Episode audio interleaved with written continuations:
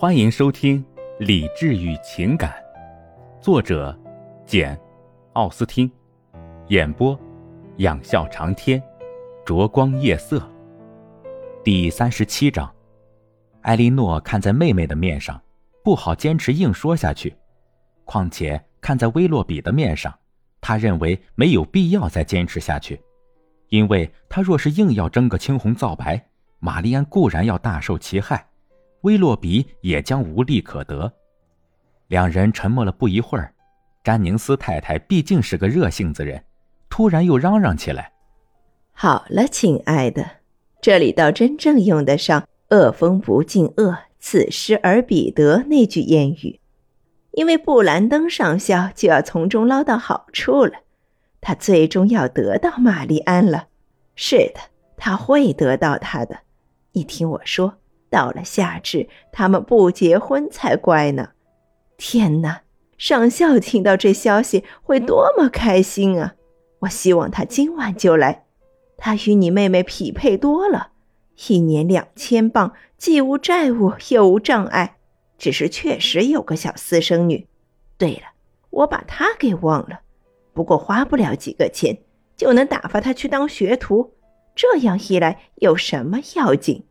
我可以告诉你，德拉福是个好地方，完全像我说的那样，是个风景优美、古色古香的好地方，条件舒适，设施便利，四周围着园墙，大花园里种植着乡下最优良的果树，有个角落长着一棵好棒的桑树。天哪，我和夏洛特就去过那儿一次，可把肚子撑坏了。此外，还有一座鸽棚，几口可爱的鱼塘，和一条非常美的河流。总之，只要人们想得到的，应有尽有。何况又挨近教堂，离公路只有四分之一英里，什么时候也不会觉得单调无聊。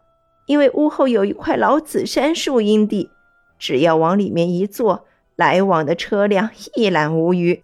哦，真是个好地方。就在村庄上不远的地方住着个屠户，距离牧师公馆只有一箭之地。依我看，准比巴顿庄园强上一千倍。在巴顿庄园买肉要跑三英里路，没有一家邻居比你母亲再近的了。好了，我要尽快给上校鼓鼓气。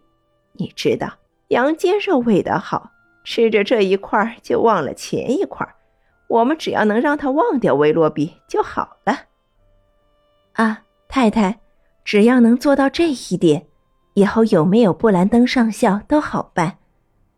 说罢，艾莉诺站起身找玛丽安去了。不出他所料，玛丽安就在房里，闷闷不乐地坐在奄奄一息的炉火前，直到艾莉诺进来为止，室内就这么一点亮光。你最好离开我。做姐姐的就听他说了这么一句话：“你要是上床睡觉，我就离开你。”但是玛丽安实在是悲痛难忍，凭着一时任性，先是拒不答应。然而经不住姐姐苦口婆心、好言相劝，她很快又乖乖的顺从了。玛丽安见他把疼痛的脑袋枕在枕头上，真像他希望的那样，要安安稳稳的休息一下，便走出房去。他随后来到客厅，过不一会儿，詹宁斯太太也来了，手里端着一只酒杯，斟得满满的。亲爱的，我刚刚想起，我家里还有点康斯坦雪橙酒，你从没品尝过这么好的上等酒，所以我给你妹妹带来一杯。我那可怜的丈夫，他多么喜欢这酒啊！他那胆酸痛风症的老毛病一发作。就说天下没有什么东西比这老酒对他更有效，快端给你妹妹吧。艾莉诺听说这酒可以医治如此截然不同的疾病，不由得微微一笑。亲爱的太太，你真是太好了。但我刚才来的时候，玛丽安已经上床了，差不多都睡着了。我想对她有益的还是睡眠。你要是允许的话，这酒就让我喝了吧。詹宁斯太太虽然悔恨自己没有早来五分钟，可是对这折中的办法倒也满意。艾莉诺咕嘟咕嘟的喝掉大半杯，一面心里在想：虽然这酒对胆酸痛风症的疗效如何，目前对他无关紧要，不过他既然能治好失恋的心灵创伤，让他试用与让他妹妹试用，岂不同样有意义？正当大伙用茶的时候，布兰登上校进来了。根据他在室内东张西望寻觅玛丽安的神态，艾莉诺当即断定，他既不期待也不希望见到他。总而言之，他已经晓得了造成他缺席的缘由。詹宁斯太太不是这么想的，因为一见他走进门，他就来到对面艾莉诺主持的茶桌前，悄声说道：“你瞧。”上校看样子和以前一样沉重，他还一点不知道呢。快告诉他吧，亲爱的。随后不久，上校拉出一张椅子，挨近艾莉诺坐下，然后便问起了玛丽安的情况。他那神气越发使他确信，他已经掌握了确切的消息。艾莉诺说：“玛丽安情况不佳，她一整天都不舒服。”我们劝她睡觉去了。上校吞吞吐吐的说：“那么，也许，我今天早晨听到的消息是真实的。我起初不敢相信，看来可能真有其事。你听到什么了？听说有个男子，我有理由认为，简单的说，有个人，我早就知道他订了婚。我怎么跟你说呢？你若是已经知道了。”而且你量必一定是知道的，就用不着我再说了。艾莉诺故作镇定的应道：“你的意思是说，威洛比先生要与格雷小姐结婚？是的，这我们确实知道。今天似乎是个真相大白的日子，因为直到今天上午，我们才知道这件事。威洛比先生真是令人莫测高深。你是在哪儿听说的？”在帕尔梅尔街一家文具店里，我到那儿有事儿，有两个女士正在等马车，其中一个向另一个叙说起这桩计划中的婚事，听声音并不怕别人听到，因此我可以听得一个字不漏。首先引起我注意的是他一再提到威洛比的名字，约翰·威洛比。接着他十分肯定地说，他与格雷小姐的婚事已经最后敲定，不需要再保密了。甚至不出几周就要办喜事，还具体的谈到了许多准备情况和其他事宜。有一件事我记得尤为清楚，因为它有助于进一步鉴别那个人。婚礼一完结，他们就计划去库姆大厦，也就是威洛比在萨默塞纳郡的宅地。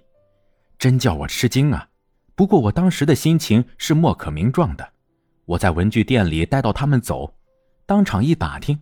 才知道那个藏不住话的是艾丽森太太，后来又听人说那是格雷小姐保护人的名字。是这样，你是不是也听说格雷小姐有五万镑？如果我们在什么地方可以找到解释的话，这或许就是一个。这有可能，不过威洛比可能，至少我认为。上校略停了片刻。然后用一种似乎缺乏自信的语气补充说：“且说你妹妹，她怎么？她非常痛苦，我只能希望痛苦的时间相对短一些。她一直到现在悲痛极了。我想，直到昨天，她还从未怀疑过威洛比的情谊，甚至现在，也许……不过，我倒几乎确信，他从未真正爱过她。”他一向很不老实，从某些事情上看，他似乎心肠挺冷酷。唉，确实如此。可是你妹妹不，我想你说过，她不像你这样认为的吧？你了解她的脾气，尽可相信。要是可能的话，她现在还急着替威洛比辩护呢。上校没有应声。过不一会儿，茶盏端走了。牌桌安排妥当，人们必然也就不再谈论这个话题。詹宁斯太太本来一直在兴致勃勃地瞅着他们两个谈话，心想只要达什伍德小姐一露口风，布兰登上校马上就会笑逐颜开，就如同一个人进入青年时期，充满了希望和幸福一样。不料他惊奇地发现，上校整个晚上比往常还要不苟言笑，心事重重。玛丽安夜里比他料想的睡得要多，然而第二天早晨一觉醒来，却依然觉得像先前合眼时一样痛苦。埃莉诺尽量鼓励他多谈谈自己的感受。没等早饭准备好，他们已经反反复复的谈论了好几遍。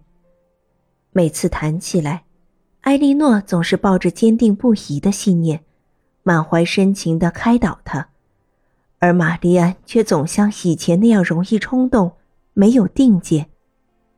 他有时认为威洛比和他自己一样无辜不幸。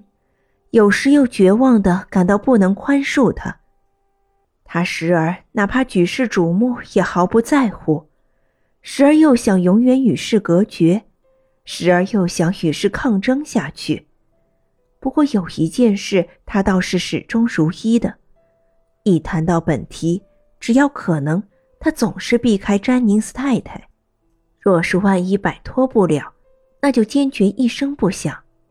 他已经铁了心，不相信詹宁斯太太会体谅他的痛苦。感谢您的收听，我是 CV 养笑长天，欢迎订阅，我们下期见。